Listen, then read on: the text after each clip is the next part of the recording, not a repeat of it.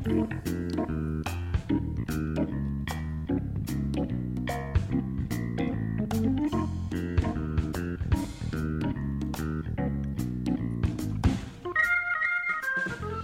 ョブネタワンタイムトークの時間です。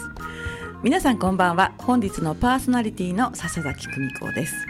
えー、今日ですね私あの昨日か、えー、山形で産業メンタルヘルス研究研修会という勉強会に参加してきましてでまあ一泊してきて朝帰ってきたんですね。でまあ仲間と少しね、えー、お話なんかして楽しい一日と学びの一日を過ごしたんですけれどもでも今日は、えー、とても素敵なゲストがいらしているのでもう楽しみに帰ってまいりました、えー、今日もよろしくお願いいたします。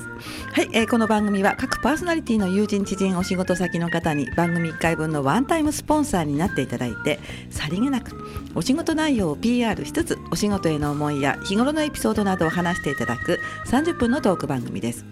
番組の収益は障害や難病などハンディキャップをお持ちの方の就労支援に使われています。内容はブログ、ポッドキャスト、YouTube で順次配信していますのでもう一度お聞きになりたい方やエリア外の方は番組名ジョブネタワンタイムトークで検索してください。ジョブネタのジョブはひらがなネタは、えー、カタカナ。ワンタイムトークもカタカナですね。あとは本日笹崎久美子笹の葉っぱに長崎の先の笹崎久美子の Facebook のタイムラインでただいまライブ配信中ですのでそちらも合わせてご覧ください。えー、今日は太白区長町三丁目の、えー、スタジオから生放送です本日第69回は佐々木美術館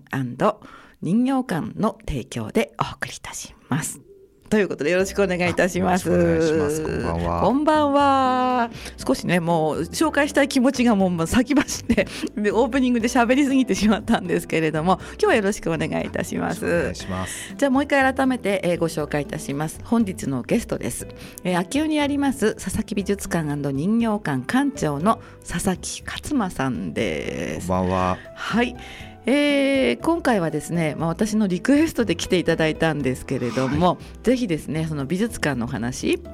とか、はい、あとはご自身のお仕事の話なんかを聞きたいなと思っております。はい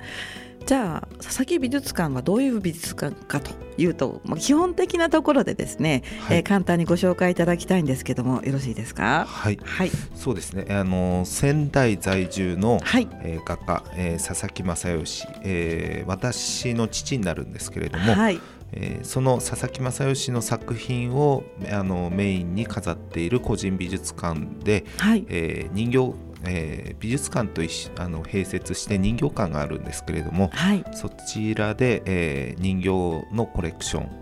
で人形館の2階は、えー、彫刻とあと、企画展示室がありましてそちらでいろんなアーティストの方の個展とかを開催しております。あそうなんだ。そうするとお父様、はい、まあ、私の佐々木正義さん正はの正しいに吉はの芳しいという字ですよね。はい、そうですね、まあ、私が実はあのうちの母が絵が好きでよくあの美術展とかいろんなコンクール見に行った時にすごく私印象的だったんですよね。はい、さっきもねあの打ち合わせの時にお伝えしたんですけれども、はい、あのブラシを使って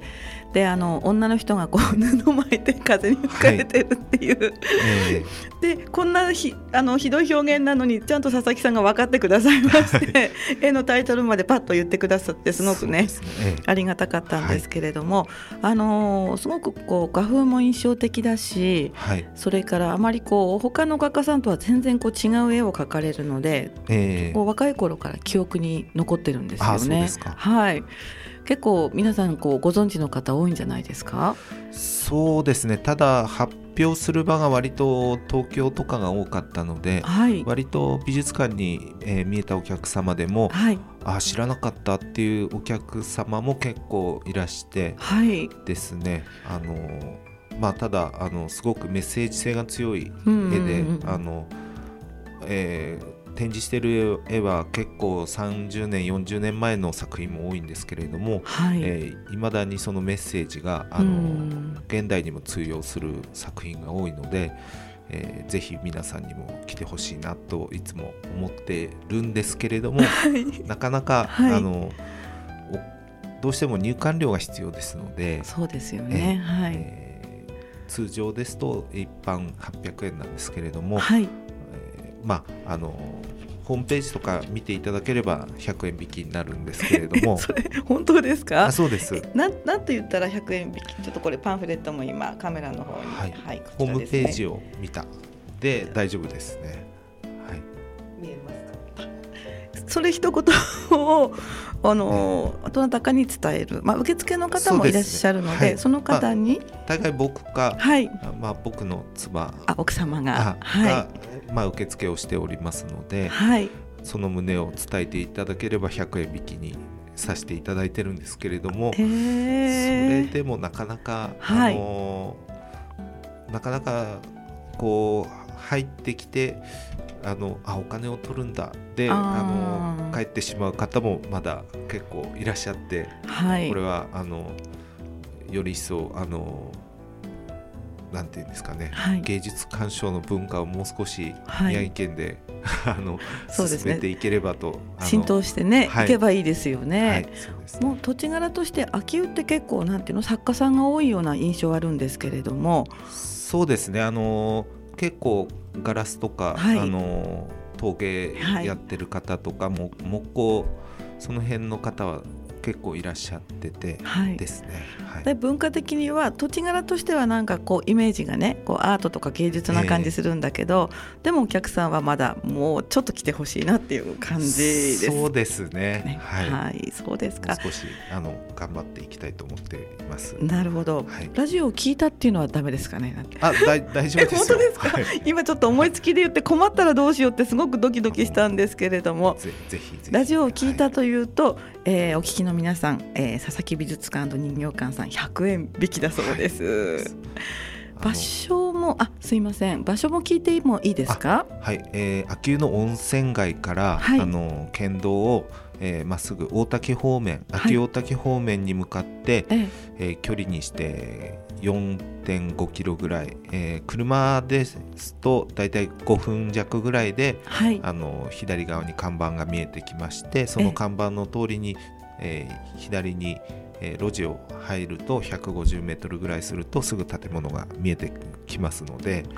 なるほど、はい、曲がったらもうすぐ分かりますか、えー、曲がるとちょっとカーブがあるのでなるほど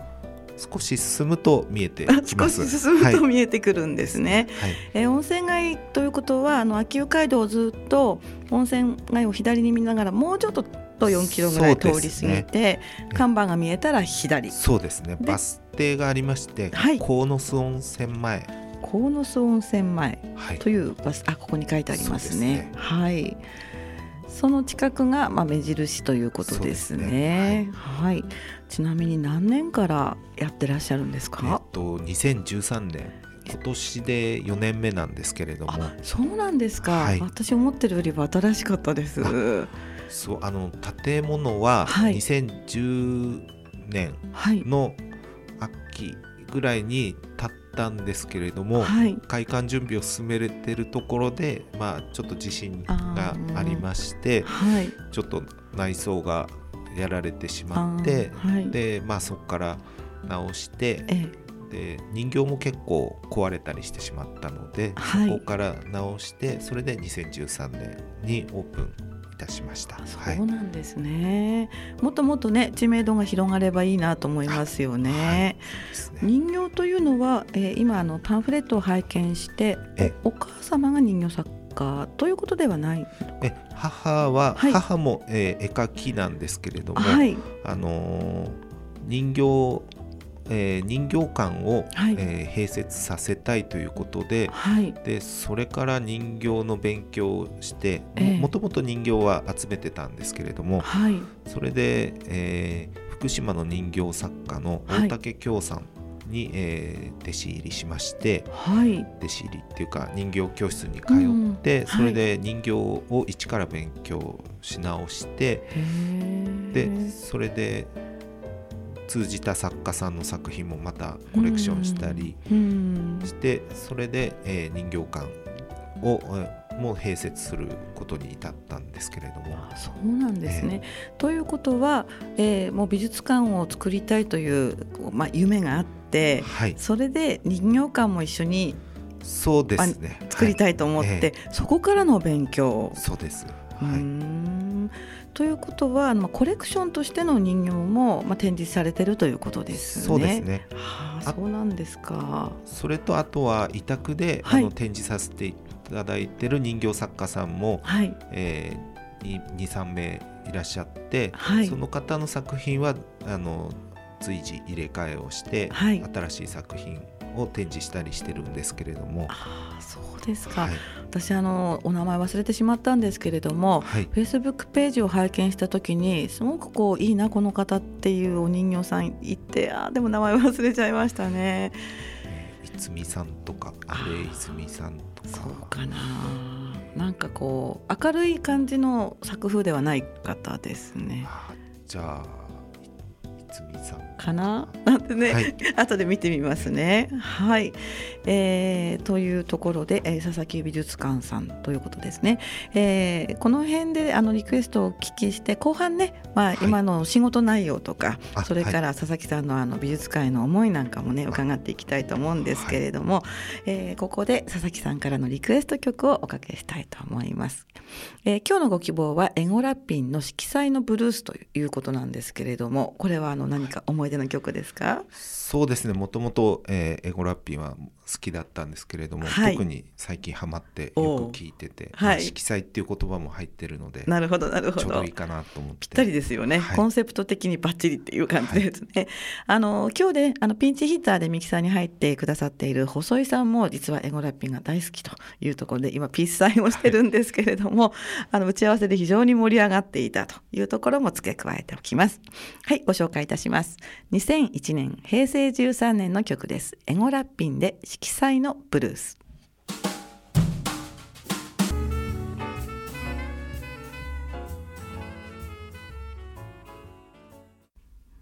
はい、お送りした曲はエゴラッピンで色彩のブルースでした。はいいい曲ですねやっぱり。なんか、ね、ジャズっぽい昭和っていう感じ、さっきそんな風にね、はい、説明していただいたんですけれども。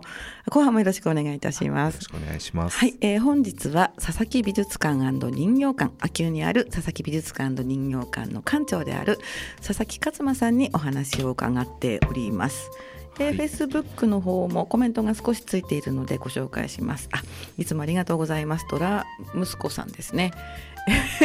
えー、ラジオを聞いたと伝えると100円引いてくださるそうですということですね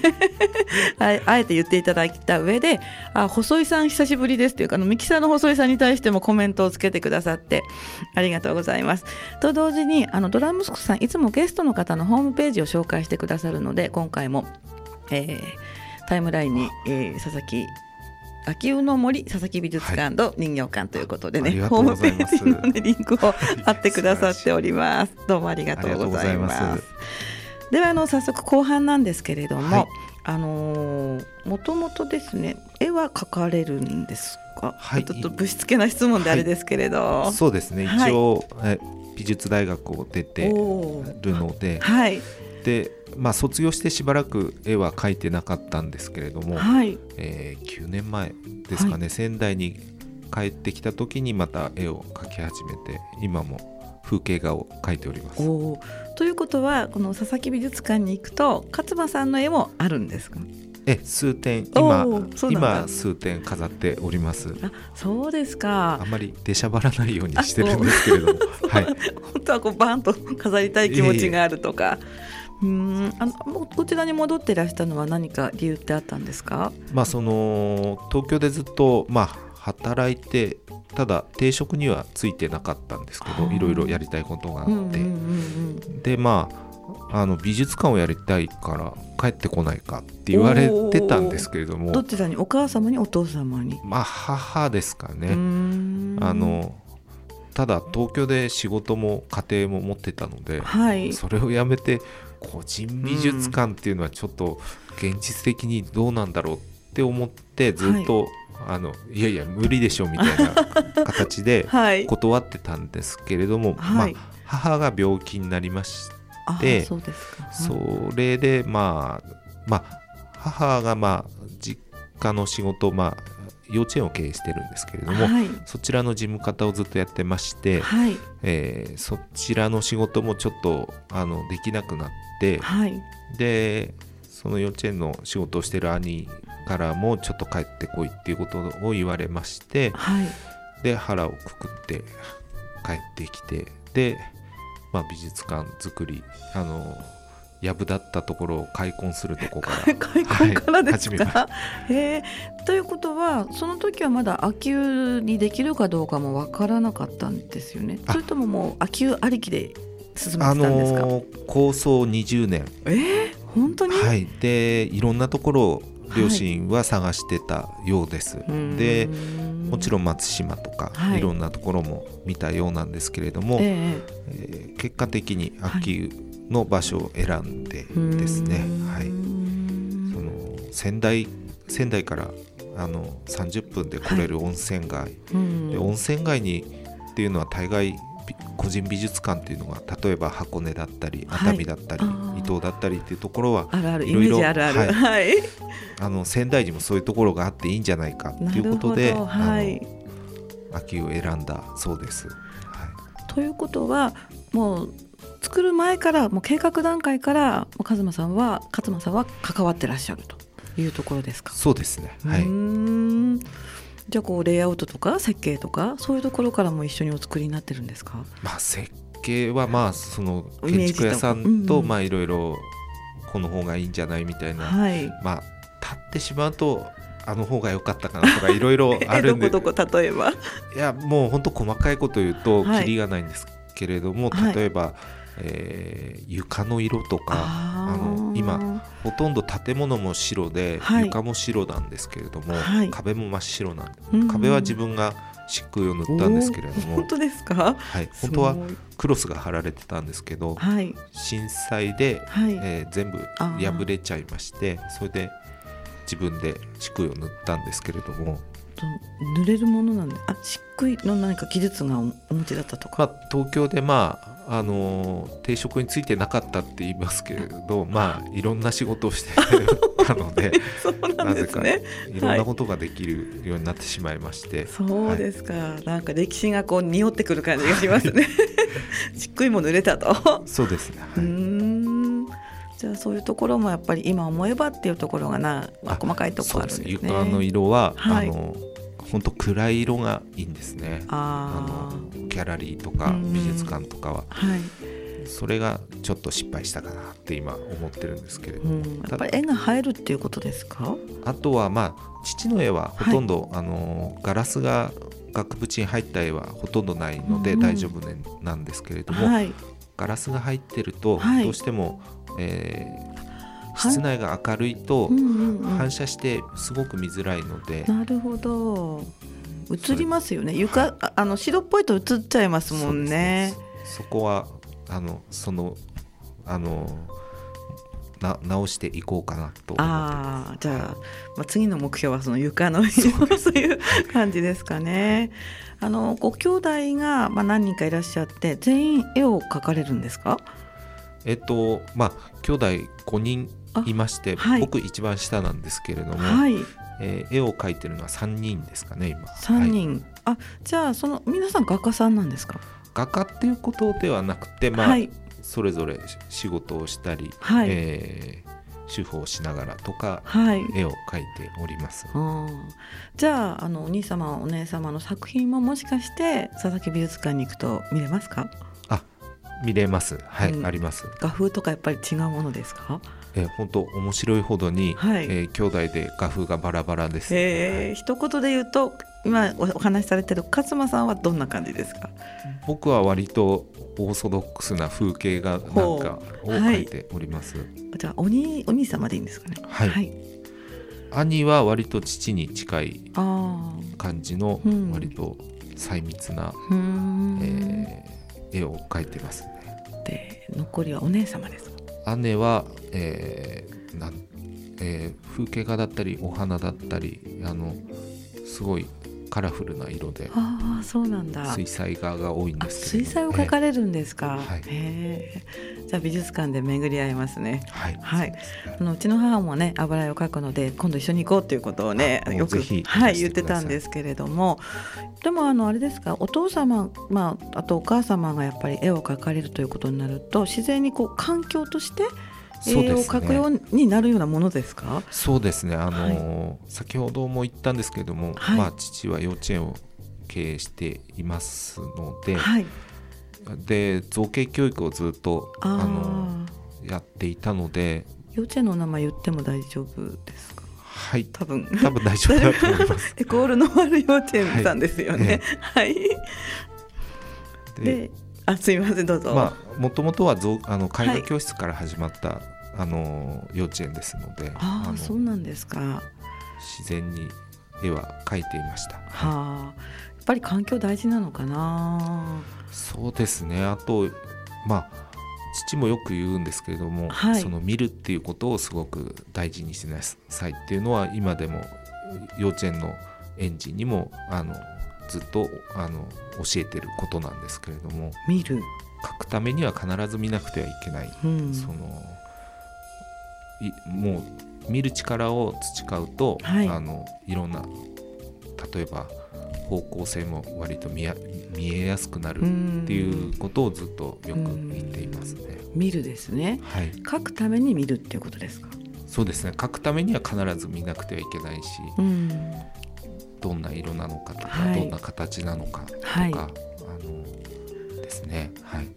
そうですよね。書くためには見なきゃいけないですよね。そうですね。それはとってもその小さい子どもさんにとっても、ええ、まあ、絵という素材を使ったとてもいい教育なんじゃないかなと思うんですけども。そうですね。あのぜひあの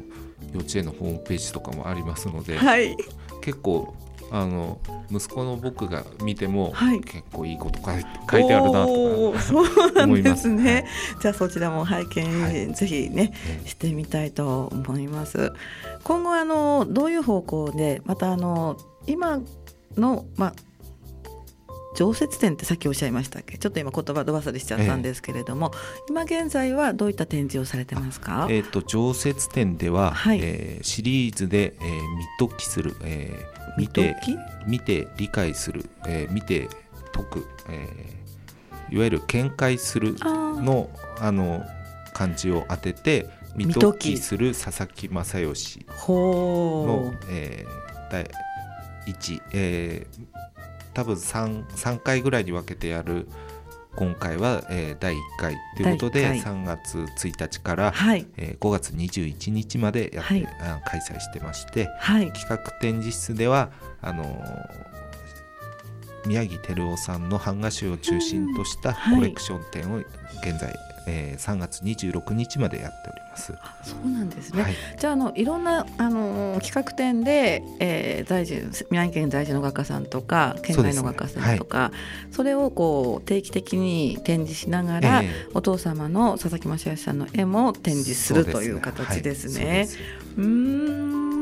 まあ、見解きというのは先ほどあの佐々木勝馬さんがおっしゃったように見るっていう字ですよね。そうですね。にあの謎を解くあ回答の回ですね。回ですね、はい、あのというのを書いて見解きというところで、えー、1950年代から70年代の佐々木正義さんの絵を、まあ、展示されているというところですね。はい、あの古い感じ全然しないんですけれども、えー、その魅力って何ですよね？そうですね、まあ、父は、えー、今85歳で4月に86になるんですけれども、はい、えー、終戦の年が中学校2年生だったということで、はい、やっぱり、えー、信じてたものがそこでまるっきり、その教えられてきたものが全部、えー、180度変わってしまったということで、いろんなことに疑うっていうまあ、メッセージをすごい込めてまして、はい、それは本当いろんなことを問題視してそれは本当今でも全然現代でもあの当てはまることがすごく多いですね。こうモダンな絵なんですけれども、やっぱりメッセージ性は強いなという印象ありますよね。ね。はい、こう何かこう風刺じゃないんですけれど、えー、怒りとかこうちょっとなんですよやっぱり風刺ですかね、うん、そうですね。そういう作品かなってこう思ったりとか。特に40代50代の頃の作品はすごい風刺が多かったですね。あれ今回の見解きで展示するのってそのくらいに当たりますか？そうです、あ、はい、そうなんだ。じゃあ結構こうひしひしと感じるものがあるかもしれないですね。えーそうですね。なぜこう風刺をするようになっていったのかっていういきさつが見れるようになっております。説明書きなんかもあるんですね。そうです。はい。あそれも楽しみですね。そうですね。だから僕も結構、今回の展示で、はい、まあ、父のことを随分研究させてもらいました。はい、もう直接こう聞いたこともやっぱりあるんですか？これどうどういうそれはもうやっぱり、はい、その説明書きとかも一度父に目を通してもらって、はい、あのダメ出しをしてもらったりこれでいいよっていうことを言ってもらったりしてそれで、やってます。ダメだし、あこれ違うんですよとか、こうじゃな、ね、こうじゃないとか、え厳しいお父様なんですか？いやいやこちらもあの間違った情報を提供するとまずいので。あそれもそうですよね、えー、うんなるほど。いやなんかねもっともっと聞いていたいんですけれども、まあ、番組あの、まあ、いよいよエンディングということなんですが、最後にあのリスナーの皆さんに何かお伝えしたいことがあれば、まあ、20秒ぐらいでメッセージお願いしたいそうですね、はい、あのまあ絵を見るっていうことを、はい、あの本当気楽に音楽を聴くように、はい、あの味わっていただければでまあ結構見ると1時間ぐらいかかったりするので、はい、あの結構値段分は楽しめるんじゃないかなと思って